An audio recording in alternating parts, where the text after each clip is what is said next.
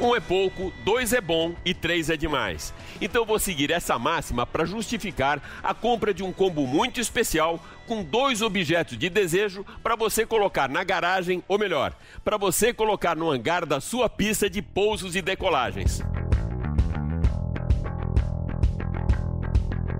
A Porsche e a Embraer resolveram decolar juntas para uma experiência única no mercado de luxo. O Duet, formado pelo 911 Turbo S e pelo jato da aviação executiva Phenom 300e da fabricante brasileira de aeronaves.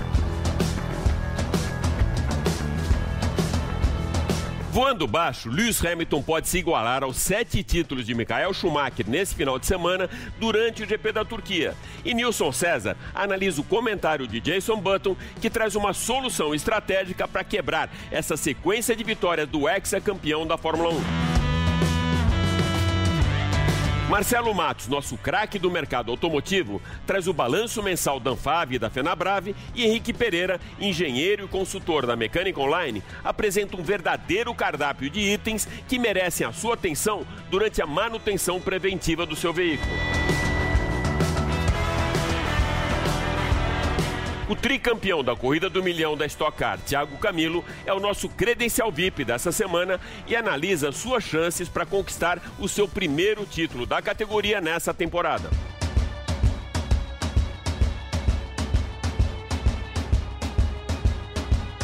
Tudo isso e muito mais você vai acompanhar agora comigo nesses próximos 30 minutos no Máquinas na Pan e também lembrando você que agora toda a nossa programação você pode acompanhar em vídeo pelo canal Jovem Pan News e também pela Panflix. Então se ajeita bem no cockpit e aperta os cintos porque o Máquinas na Pan dessa semana está só começando.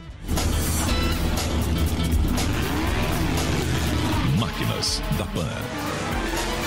Então, para darmos a largada no programa dessa semana, nós vamos voltar 72 anos no tempo para entendermos melhor a iniciativa da Porsche de decolar um projeto milionário associando o seu super esportivo a uma aeronave da aviação executiva. Quando Ferdinand Porsche criou em 1948 o primeiro veículo a levar o seu nome, comentou que o carro só faltava voar. 72 anos depois da fabricação do Porsche 356, engenheiros e designers da marca alemã levaram o seu comentário a sério e desenvolveram um projeto que alinha o target dos clientes da Porsche com o jato da aviação executiva da Embraer.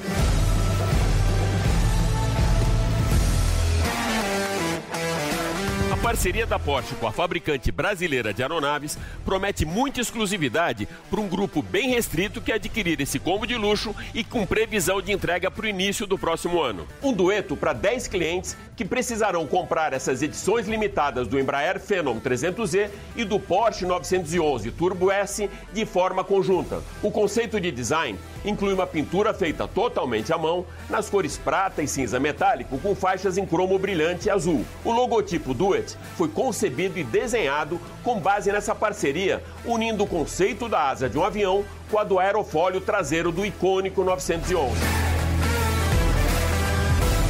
O objetivo das duas marcas é o mesmo: entregar exclusividade e customização de acordo com o desejo pessoal de cada comprador, aliando a paixão pelos jatos com a esportividade do carro alemão. A riqueza de detalhes é realmente impressionante. Até mesmo o registro da aeronave pode ser encontrado tanto na parte inferior da asa traseira do Porsche 911 como na sua chave. Ao abrir a porta, uma sinalização na soleira remete à inscrição nas asas dos aviões e dá as boas-vindas ao piloto no cockpit, no step, iluminado em vermelho. No relógio digital acima do console, a indicação do horizonte artificial no mostrador alinha o piloto à navegação com instrumentos da aviação.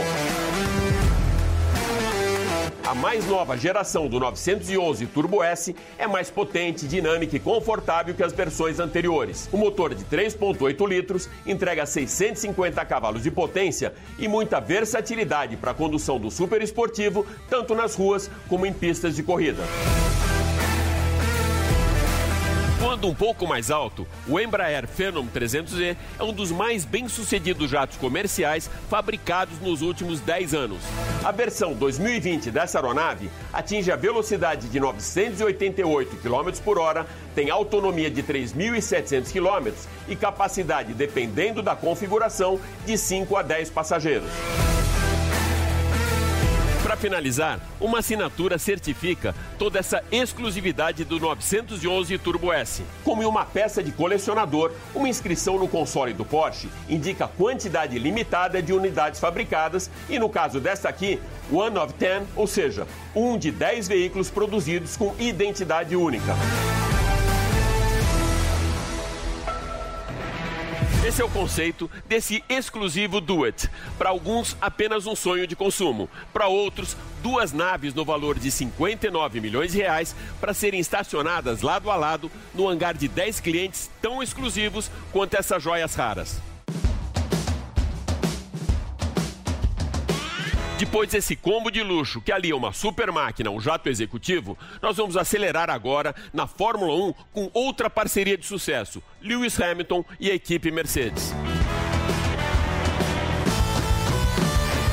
Nesse final de semana, Lewis Hamilton pode se tornar o maior piloto de todos os tempos se conquistar o heptacampeonato na Turquia. Em 2020, o rolo compressor inglês, juntamente com a equipe Mercedes, já esmagou muitos recordes e alcançou números inimagináveis na Fórmula 1 além do maior número de vitórias na categoria, tem no seu currículo o maior número de pole positions, voltas mais rápidas, pódios e agora, nesse final de semana, pode conquistar também o título com três provas de antecipação para se igualar a Michael Schumacher, que ao longo da carreira conquistou sete vezes o Mundial de Pilotos. Para isso, o inglês só precisa de uma segunda colocação para não depender do resultado do seu companheiro de equipe, que mesmo com uma vitória no GP da Turquia, ainda colocará o título desse ano na mão do inglês, desde que Bottas não crave a volta mais rápida da corrida. Com nove vitórias em 13 corridas disputadas até o momento, a supremacia de Hamilton cria um abismo de diferença, não só para os pilotos de outras equipes, como também para o seu companheiro de equipe, Valtteri Bottas. Foi analisando esse cenário atual da Fórmula 1 que o campeão mundial de 2009, Jason Button, se manifestou, comentando que a única maneira de parar Hamilton seria colocar um piloto à sua altura na equipe Mercedes. Button é muito bem credenciado para essa avaliação.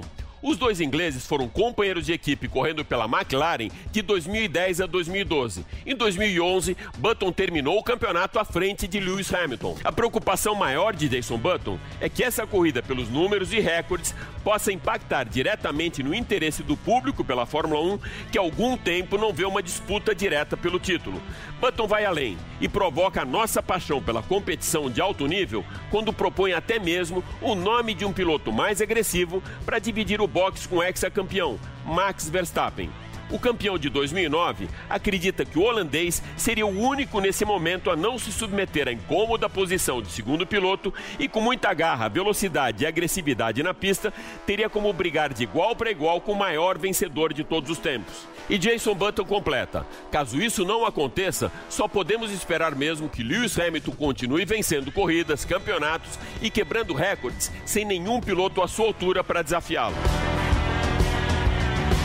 Nilson, a declaração do Button sugere que, sem competitividade interna na equipe, o inglês tem essa supremacia e que, para mudar essa história, ele precisaria de um companheiro de equipe à sua altura. Você acha que, se tivéssemos, ao invés de Valtteri Bottas, um cara como Max Verstappen, Charles Leclerc ou Daniel Ricciardo, o campeonato seria mais emocionante ou até mesmo um resultado diferente? Meus amigos, olha, meu caro Alex Rufo, eu acho sim é, que o, o, Hamilton ele não tem um, um piloto para um piloto brigar com ele na mesma equipe. Mas mesmo que ele tivesse o Verstappen, o Leclerc na mesma equipe, ele seria campeão do mundo do mesmo jeito. É, utopicamente, se você tiver carros iguais, é, o Hamilton, ele é um cara um segundo superior aos demais, sabe? É a mesma coisa que o Ayrton na época, sabe? Ele é diferente, um cara superior aos demais. Então não é o companheiro de equipe que facilita a vida do Hamilton, não. É que ele é bom pra caramba sabe? Ele é top 3 no mundo, na história da Fórmula 1. Primeiro Senna, segundo Schumacher e depois Lewis Hamilton. É isso que eu penso. Claro que o Bottas é, é um, um, companheiro que não é do mesmo nível do Verstappen e nem do Leclerc. Eu acho que seria mais difícil para o Hamilton. Mas do, do, mesmo jeito, ele ganharia o título mundial de Fórmula 1. Seria mais emocionante? Seria sim. Mas o título seria do inglês. Pode apostar. Tá falado, Alex? Vamos lá então, Nilson. Se a gente excluir o Lewis Hamilton desse pacote geral de pilotos na ponta da Fórmula 1. Quem você reputa como candidato ao título depois da aposentadoria do inglês, claro? Olha, meu caro Alex, tirando o Hamilton do pacote, eu acho que o Verstappen pode ser o futuro campeão do mundo de Fórmula 1. Ele está mais pronto que o Leclerc. Ah, o Leclerc não é um grande piloto? Claro que é. Piloto extraordinário, um cara que tem tudo para ser campeão também, mas ele não tem a, a, mesma rodagem que tem o Verstappen. Em razão disso, meu caro Alex e meus amigos da PAN, se eu tivesse que escolher, é, tirando o Hamilton, quem que você escolheria para ser o prime primeiro piloto da sua equipe? Max Verstappen.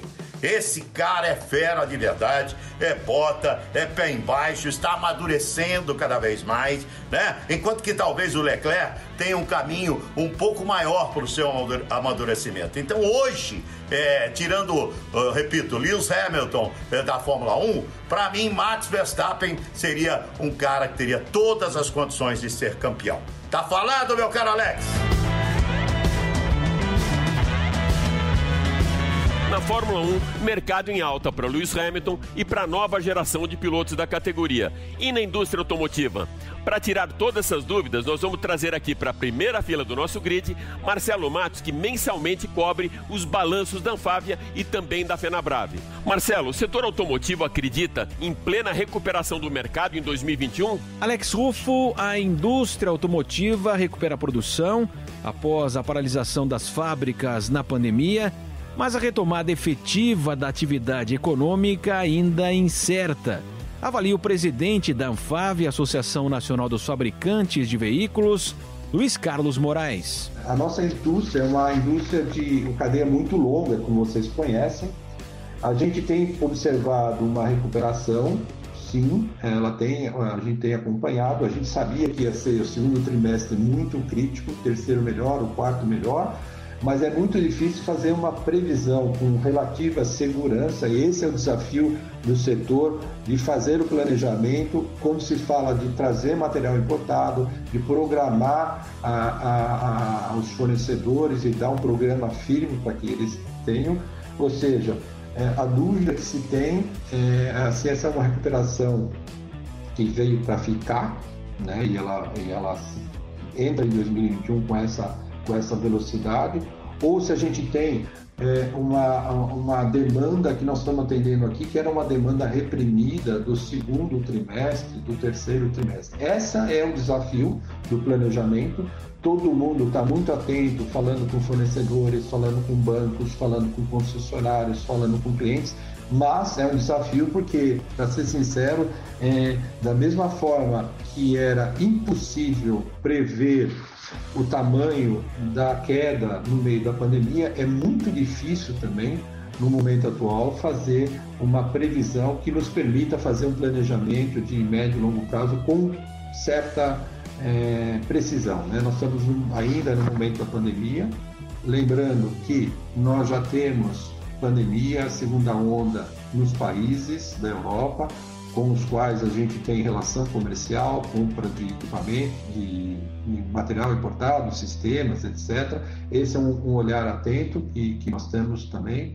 Até agora, o setor deixou de fabricar 700 mil veículos pela pandemia.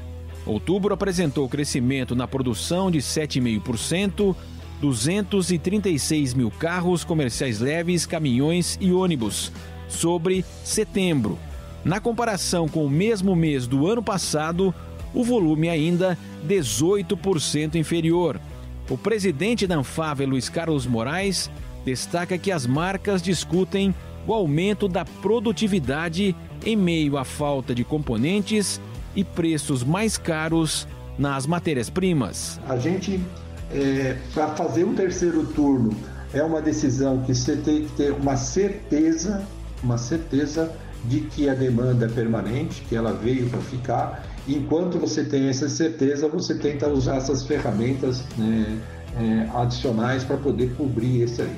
E o monitoramento, que eu chamamos de monitoramento real-time da cadeia logística e suprimentos, para poder é, mitigar é, os riscos né, de falta de insumos e as consequências disso na, na, na, na diminuição da produção, seja para o mercado interno, seja para a exportação. Então esses são os grandes desafios. A indústria é resiliente, ela continua tentando atender. Vocês estão vendo que a gente está voltando a, a, ao ritmo, mas existem essas dúvidas. Então, esses desafios são alguns desafios que a gente resumidamente colocou nesse slide e ações que a gente está trabalhando. E esse monitoramento, eu queria reforçar o trabalho muito forte das áreas de logística, a área de compras, para poder monitorar isso peça a peça, item a item, importados também, né? temos também problemas com material importado, para poder mitigar e atender de melhor forma possível a demanda que a gente está percebendo que pode acontecer nesse mês, no próximo mês. As vendas cresceram 3,5% em outubro sobre setembro. É a sexta alta consecutiva e o melhor desempenho em 2020, com 215 mil veículos. O diretor executivo da FenaBrave, a Federação das Concessionárias, lembra que os emplacamentos são 15% inferiores a outubro de 2019. Marcelo Franciulli analisa a reação e confiança do consumidor. O mês de outubro é até o momento, o que registra o recorde do ano. Isso reforça a nossa expectativa de retomada para o mercado de autos e comerciais leves. Notamos que os clientes estão mais confiantes e tomando a decisão de compra, que é facilitada pela maior oferta de crédito. Outubro foi o melhor mês de 2020 e, ao mesmo tempo, pior desde 2017. No acumulado do ano, o recuo é de 30% sobre os 2 milhões e 283 mil veículos do mesmo período de 2019. Do craque do mercado, Marcelo Matos, vamos fazer agora uma ligação direta com o consultor engenheiro da indústria automotiva, Henrique Pereira, que traz sempre aqui no Máquinas na Pan dicas muito importantes para você cuidar da melhor maneira do seu veículo. O que você preparou para a gente hoje, meu amigo? Alex, vamos falar sobre os cuidados com os carros, itens de manutenção, itens de atenção e o que não se deve fazer. Com relação à manutenção do seu carro, acho que o primeiro item que se destaca são os pneus. Você deve fazer o alinhamento e balanceamento. Isso ocorre a cada 20 mil quilômetros, mais ou menos. Óleo lubrificante é muito importante e já tivemos um programa só sobre ele, mas é bom lembrar, ele deve ser trocado de acordo com o modelo do seu carro, fabricante, ano de produção. Nesse momento deve se trocar também os filtros de ar, de óleo e de combustível. E aproveita dá uma olhada no filtro de cabine do ar condicionado. Esse pode ser trocado a cada duas trocas de todo o outro conjunto. Os fluidos do carro como direção hidráulica, freio e arrefecimento, devem ser verificados e somente completados. A troca desses fluidos só deve ocorrer se houver um problema, como por exemplo um sistema de arrefecimento com oxidação, você faz a troca completa do líquido. As correias do motor, poli-V, dentada, devem ser trocadas de acordo com o manual e variam de carro a carro desde os 50 aos 150 mil quilômetros. Consulte o manual do seu carro e efetue a troca das correias no prazo determinado. As velas de ignição seguem um padrão de manutenção e devem ser trocadas. Já os cabos de vela devem ser verificados quando da troca das velas, pois eles podem apresentar ressecamentos ou trinca, gerando fuga de corrente. Alguns itens eu chamaria de atenção e não efetivamente de manutenção, como a calibração dos pneus, por exemplo, importantíssimo para o consumo. Quando calibrar, não esquece de calibrar o step, porque você pode ter uma surpresa. Qualquer desgaste irregular do pneu, volante chacoalhando, puxando para um dos lados, ou mesmo o volante deslocado do sempre, indicam a necessidade de um balanceamento ou de um alinhamento. Os limpadores de para-brisa só nos lembramos deles em dias de chuva, mas é interessante de vez em quando jogar uma água no vidro e ver se eles estão com a sua eficiência. Caso contrário, recomendamos a troca. A embreagem é um item de atenção. Pedal trepidando, alta, patinando. É o momento de levar no mecânico para fazer uma checagem desse sistema. Muita atenção ao sistema de iluminação, principalmente as lâmpadas traseiras de freio que a gente não tem acesso. Pede para alguém ajudar a checar elas todas. É importante ter todo o sistema funcionando. Também a bateria. Geralmente tem um prazo de 3, 4 anos de validade, mas quando chegar nesse prazo e você tiver algum probleminha na partida, é bom checar. Melhor trocar a bateria antecipadamente do que ficar na rua. Os freios se desgastam com a utilização, depende o quanto você usa eles. Então você tem que tomar cuidado e estar tá pensando na substituição das pastilhas e às vezes até mesmo dos discos de freio. Da mesma forma, a suspensão depende muito do uso, do tipo de carro, mas a partir dos 80 mil, talvez você precise pensar na troca dos amortecedores e eventualmente molas e buchas. O sistema de escapamento leva os gases do motor para a traseira do carro. Deve ser verificado, pois pode ocorrer algum vazamento. Já muitas empresas querem trocar o catalisador e teoricamente ele tem a vida do carro. A não ser que derreta, tome uma batida, quebre, ele não precisa ser trocado. Mas existe um mercado de compra de catalisadores usados, pois aqui dentro tem metais nobres e essas empresas tiram os metais para fazer a revenda.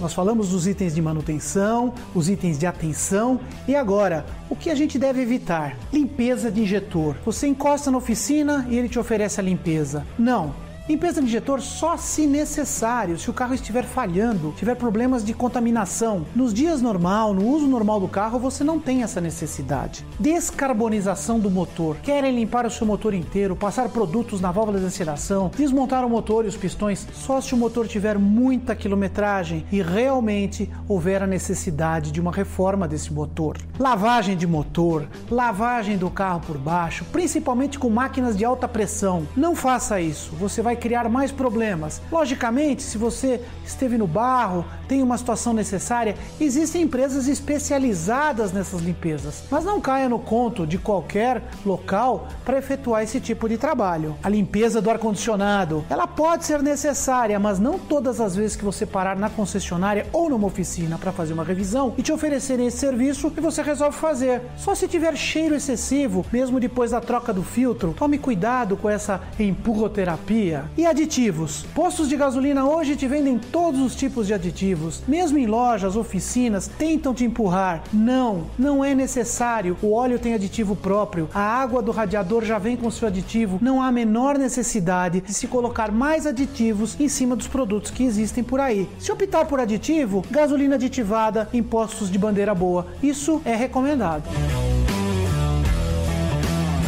Depois de tudo que eu falei, eu insisto. O manual do seu carro tem todas as informações para cada componente, para cada troca. Seja ele impresso, ou no sistema do carro, ou por app, ou até no seu computador. Pesquise, veja as trocas, os prazos, as datas e a quilometragem.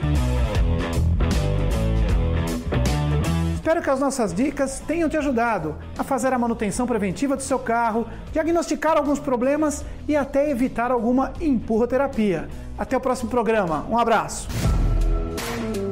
Para encerrarmos o programa dessa semana com chave de ouro, eu vou trazer agora para o nosso credencial VIP o tricampeão da Corrida do Milhão e atual líder da Stock Car, Thiago Camilo.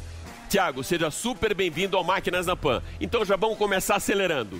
Na classificação para a etapa de Curitiba da Stock Car, 21 carros separados por apenas uma diferença de meio segundo, o que mostra uma competitividade jamais vista em uma categoria de motorsports. A que se deve esse equilíbrio tão grande da categoria? Oi Alex, tudo bem? Que prazer voltar a falar com você depois de um tempo.